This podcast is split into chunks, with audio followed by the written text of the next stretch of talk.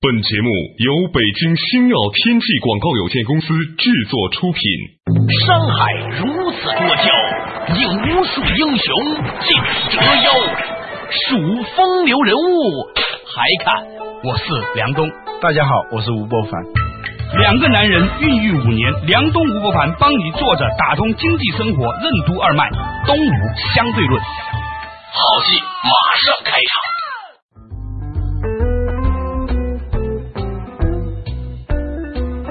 作者打通经济生活任督二脉，大家好，欢迎收听《东吴相对论》，我是梁东，对面的依然是二十一世纪商业评论主编吴伯凡，伯凡你好，大家好。较早之前呢，我们谈论过话题啊，就是讲到关于定位 position 啊，伯凡呢举了一个例子，说这个定位这个事情呢是来自于足球场上的一个术语。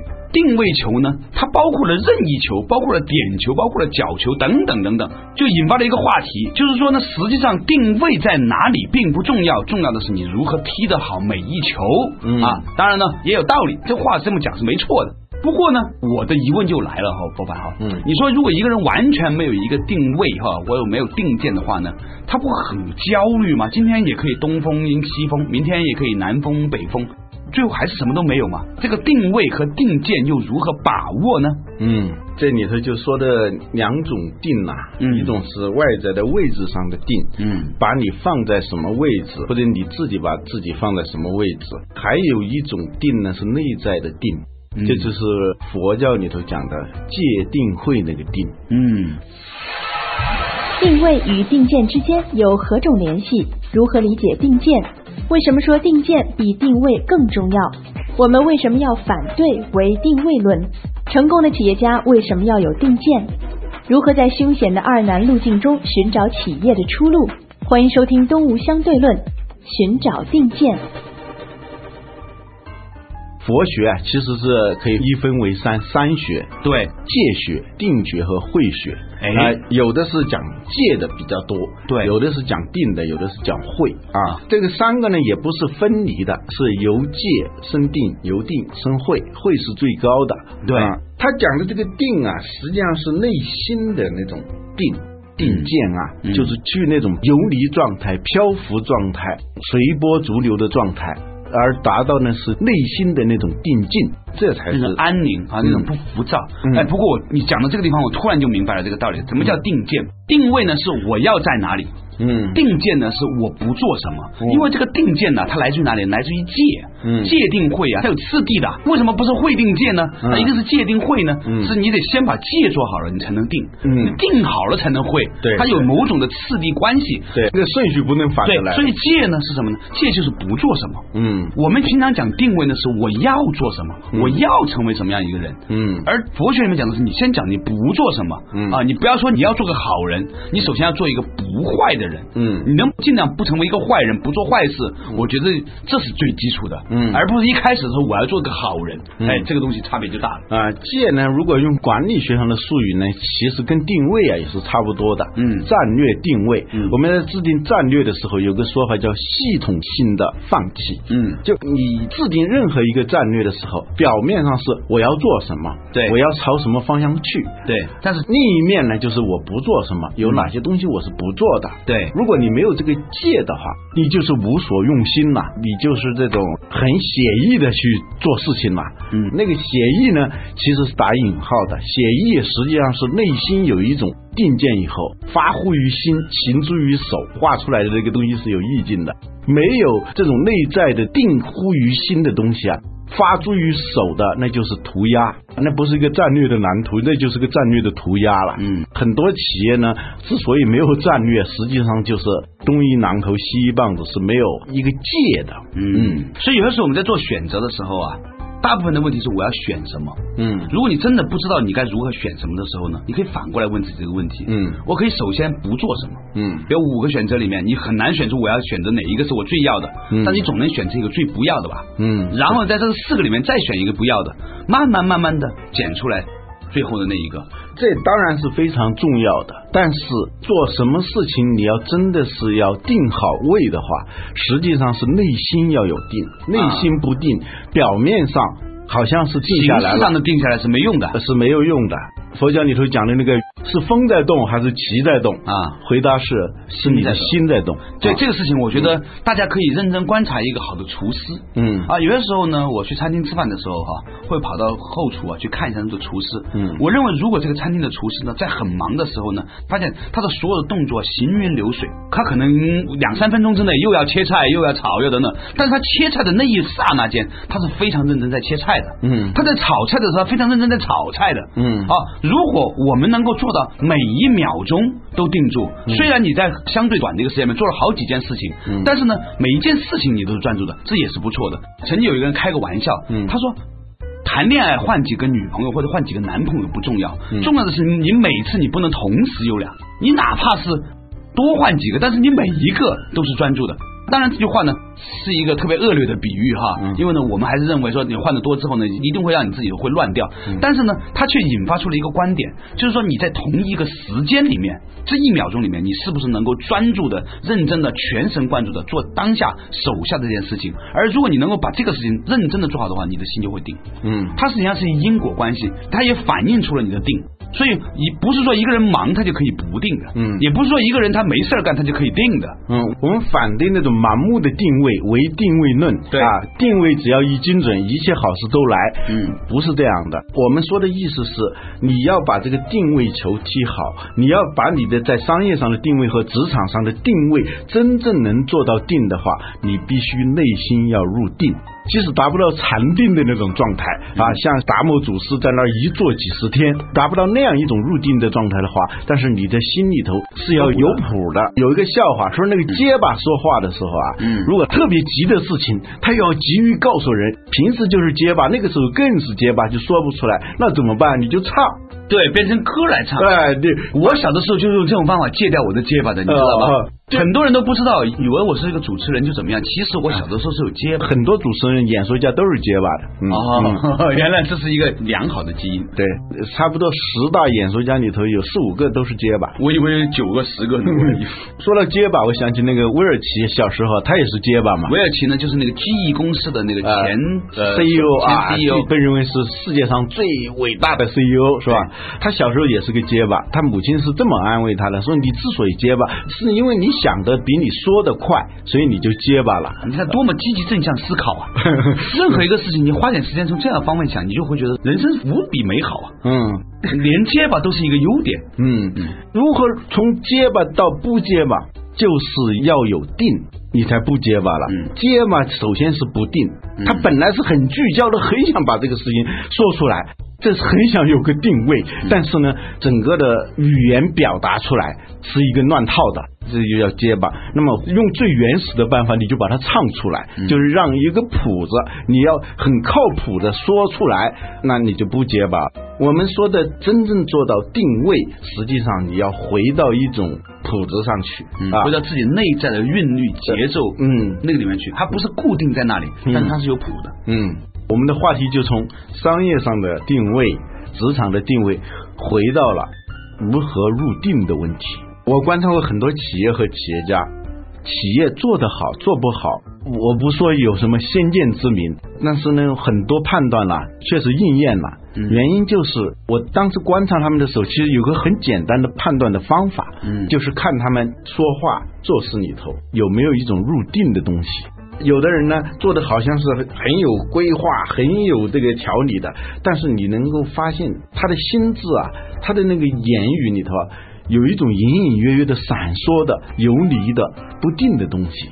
这个不会走的特别稳的。最后，一旦遇到一个突然的一个变故的时候，他可能就一下子就你在说到这乱套个地方的时候，我真的在内心里面浮现两个人的样子，嗯一个是李彦宏，一个是马化腾。嗯这两个人呢，我都近距离的观察过他们，嗯我发现他们身上呢，的确呢，有一种比他们的同龄人更好的一种定力在。嗯啊，当别人忽悠他的时候呢，他也不反对你，但他一直有一个自己内心的节奏嗯，啊。我只能用节奏这个词，其实这个节奏是不是特别恰当能表述我的感觉？嗯我只能说有一种富有弹性的坚定。啊，对对对，哎呦，exactly，说的太对了，嗯富有弹性的坚定，嗯啊，积极的沉 默，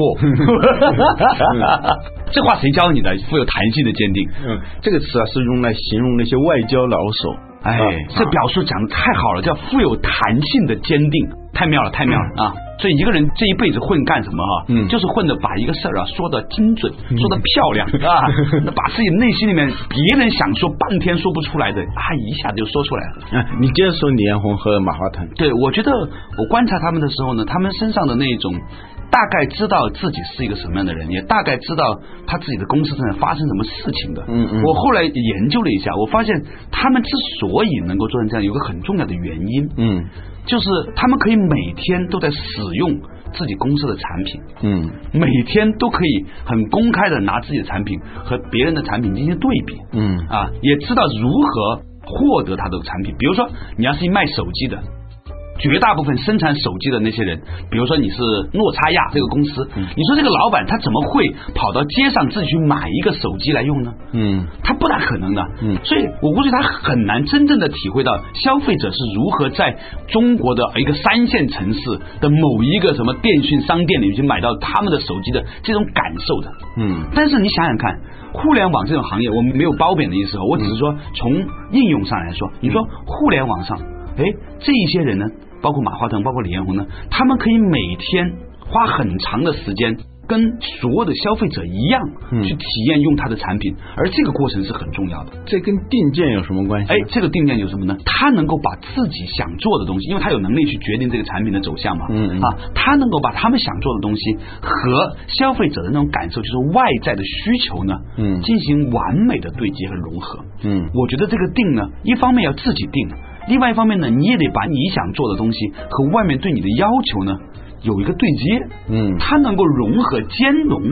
嗯这种定呢才是长久的定。不是你一直想做一个你想做的事情啊，不管世间的反对，不管人家的要求，你一直坚持一意孤行，最后也很难定。他这个所谓的定啊，是一种内外兼通的定。嗯我的重点在这里，为什么啊、有一些行业比另外一些行业它可以真的发展得更快呢？在于这些行业它的最高领导人能够因为这个产品特点，他能够每天的去体会自己的服务。比如说，你要是开洗脚城的是吧？你说我要在我们洗脚城里面去洗脚，大家都知道你是老板，肯定会用一种更加尊贵的方法来服务你。你是不知道一般的消费者是如何体会你的服务和产品的。嗯但是互联网公司是有可能的，嗯有可能懂得如何购买和使用这样服务，而这种过程其实为他真正的那个定带来了很重要的一个支撑。我不知道有没有表达清楚。我想讲的这个定，就是说，不仅仅来自于自己，更来自于说你的内在和你外在的兼容之后产生的共力之后的那个定。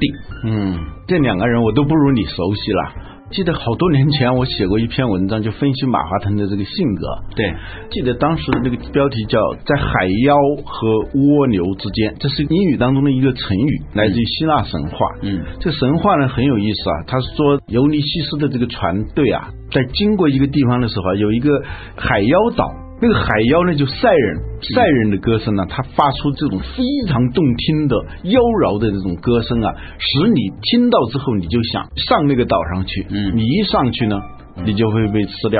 所以呢，你跟这个岛啊保持一个距离，嗯要不然你就抵抗不住的。那时候那种诱惑你完全抵抗不住。但是呢，离这个海妖岛的另外一边呢，还有一个岛，那个岛上它有一个巨大的洞，这个洞啊，那海水涨潮的时候啊，嗯那个水就往那个洞里头灌。啊，你要接近那个岛的时候啊，你就会吸进去。你就会被吸进去。这一条路呢，又是必经之路，你必须要从这地方通过。对，这边是海妖岛，离近了呢，你也可能被吃掉。你躲避它的时候，有可能又陷入另外一个陷阱里头。对啊，所以你命悬一线，就在这二者之间啊，找到一条特别特别细微的，只有你能够凭你的整个灵魂到身体的那种细致的把握，确定的一个航向，你才能够免于一死，穿过那个地方。嗯对，这虽然是个神话故事，对其实是跟很多企业的经营状况是很像的。对，有时候呢，你太靠近一个东西了以后，你就死定了；但是你躲避它的时候，你有可能陷入另外一个陷阱里头去。对这里头就是你的定力的问题。你讲的这个故事，你刚才不之前说是跟马化腾有关吗？马化腾的性格里头有这么一点，很多人比不了的。嗯他不张扬，很多东西他能感受到，嗯他没有说话的时候，他能感受到多方的这种力量，嗯在这种力量当中呢，他很沉静的去按他自己的这种感受和想法，躲开一个个有形和无形的陷阱，而不是听风就是雨。一惊一乍，腾讯启动的好多的项目啊，嗯在正式启动之前，它可能早就一两年它就已经开始了。腾讯的这个战略使我想起了微软的当时的一个战略，叫落后半步，后发制人。哎，这个事情呢，隔空吹捧时间到，稍微休息，马上广告回来，继续东吴相对论。为什么说定见是一种修炼？什么是四个约定？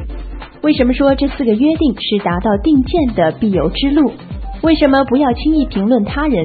如何做到不受他人影响？为什么说揣度别人是一种自我束缚？如何做到凡事尽力而为？欢迎收听《东吴相对论》，寻找定见。梁东吴不凡帮你坐着打通经济生活任督二脉，东吴相对论。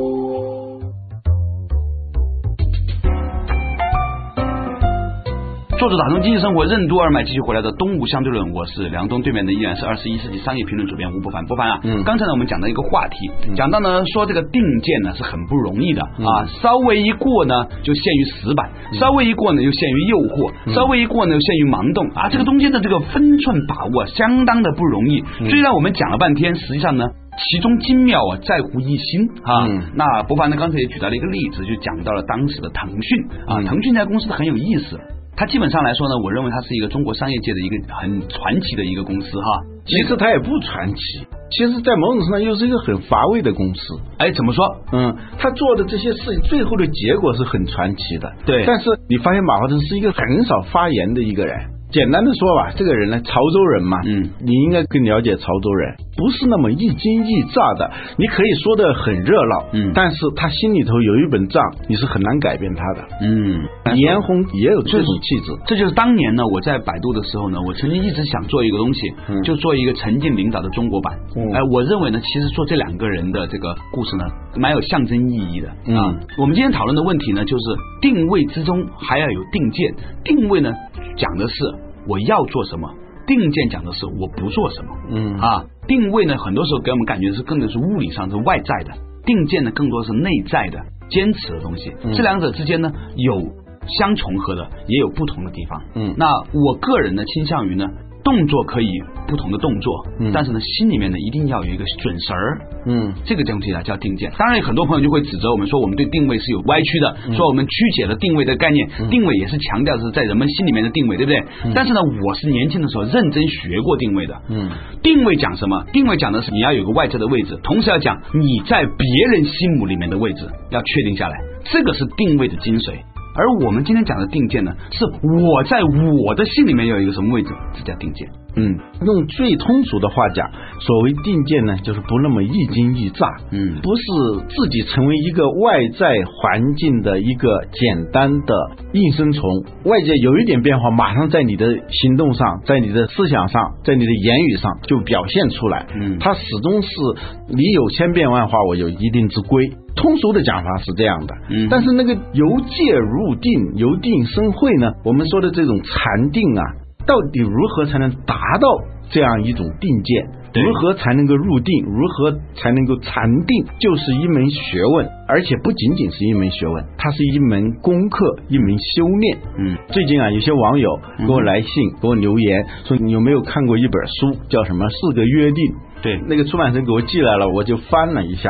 老实说，这本书啊，你看了以后可能会失望的，嗯哼，因为它讲的太简单了。我觉得它的价值呢，就在于它能够让我啊能想到一些东西。嗯他讲的四个约定啊，就是你做人啊，跟自己要有四个约定。啊，哪四个约定呢？第一个叫不要轻易评论他人，嗯第二呢，不受他人影响；第三呢是不妄自揣度他人；嗯第四呢，凡事尽力而为。据说是一个在美洲的某个部落里头留下来的一个古老的智慧。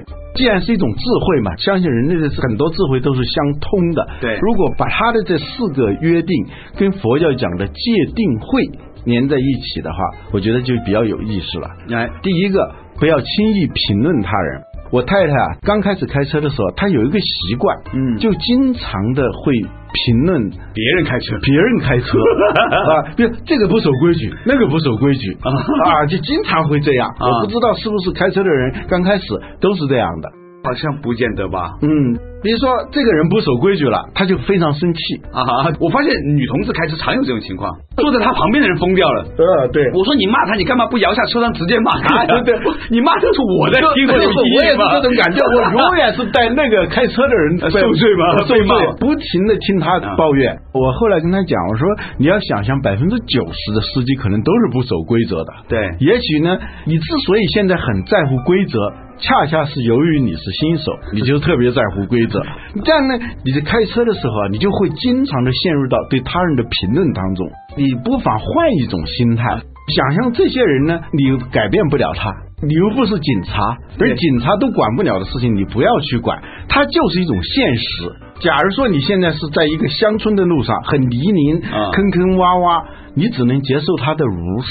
嗯，你能怎么办呢？你不停的去评论这些路，你不停的去关注别人的问题的时候，实际上你的注意力、你的心智，大量的就无端的去消耗了。开车的老手啊是不会去评价别人的，一看这人疯子开车，让着他点儿，嗯你让他自己冲吧，冲到前面自己撞了就完了。当然这个比较恶劣哈，更加高尚的情操应该走下去，年轻人慢点开。但是如果你追不上他也没办法是吧？你能够怎么样呢？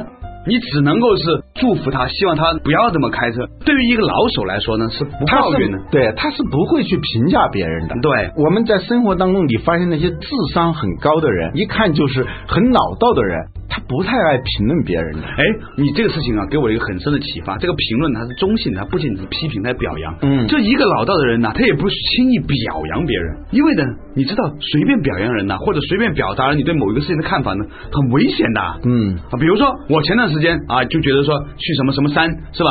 啊，嗯那个好，结果发现呢，本来是怀着一颗好意，也有问题。嗯，所以呢，不要随便批评，同时呢，也不要随便表扬人呢，这是一种品质。是一种就是从容和淡定。对他事情发生了，你就让它发生。周围总是在不停的发生什么样的事情，但是你要记住你想干什么，对千万别忘记这你一只是点。看着它发生而已，只是知道如是这般。对所以我特别喜欢这两个字。我本来想叫我一对儿女啊，叫梁如是和梁这般，嗯后来他们说有一个叫柳如是的，没法用 了，而且计划生育又不能生俩，嗯所以没办法，真可惜。你就认定它就是这样，你改变不了，你能改变的是你的车技、你的心情，嗯这样你不出事儿，不耽误时间。最后你无形当中被别人所牵引，被周围的环境所牵引的时候，大脑的计算能力全部被这些东西占用了。嗯，你怎么能做到定呢？对吧？？这第一个，不要随便评论别人嗯啊这实际上是戒。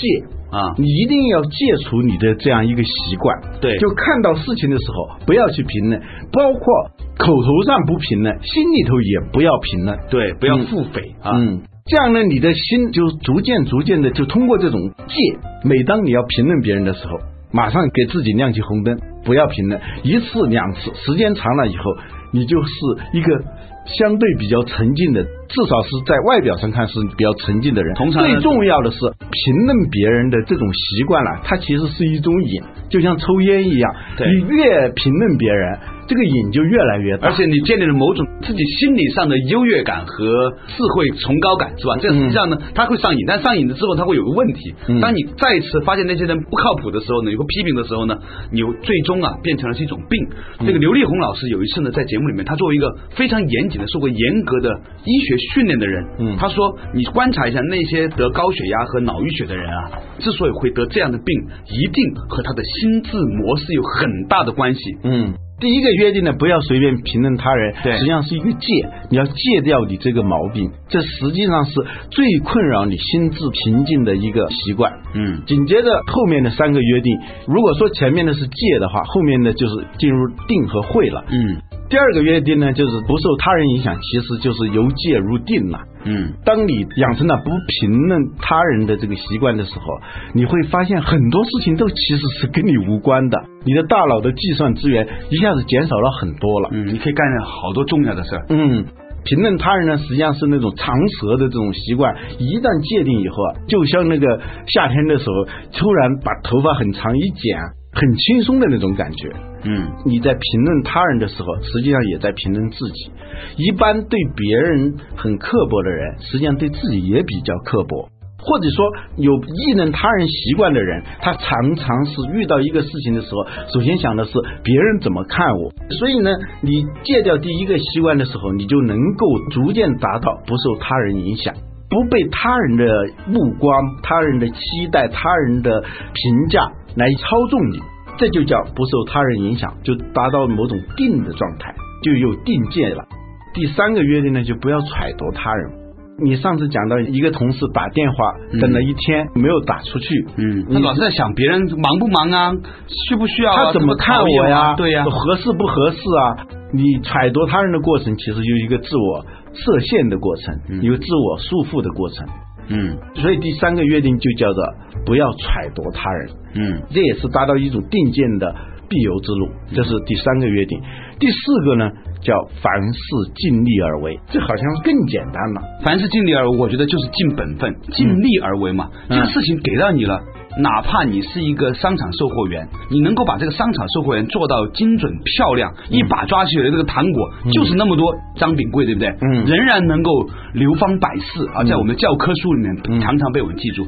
我在和博凡聊天的过程里面呢，我们做动物相对论，我从来没有试过自己拿支笔。把博凡讲的东西记录下来的啊，其他很多朋友都有这种感觉是吧？我觉得博凡能讲的我都能讲，唯独这四个，我觉得说每一项都是对我的一个鞭策，尤其是不要评论别人，是吧？像我们这种以评论别人为生的人，我在想如何才能做到真正的内心的定呢？好了，感谢大家收听今天的《东吴相对论》，下一次同一时间再见。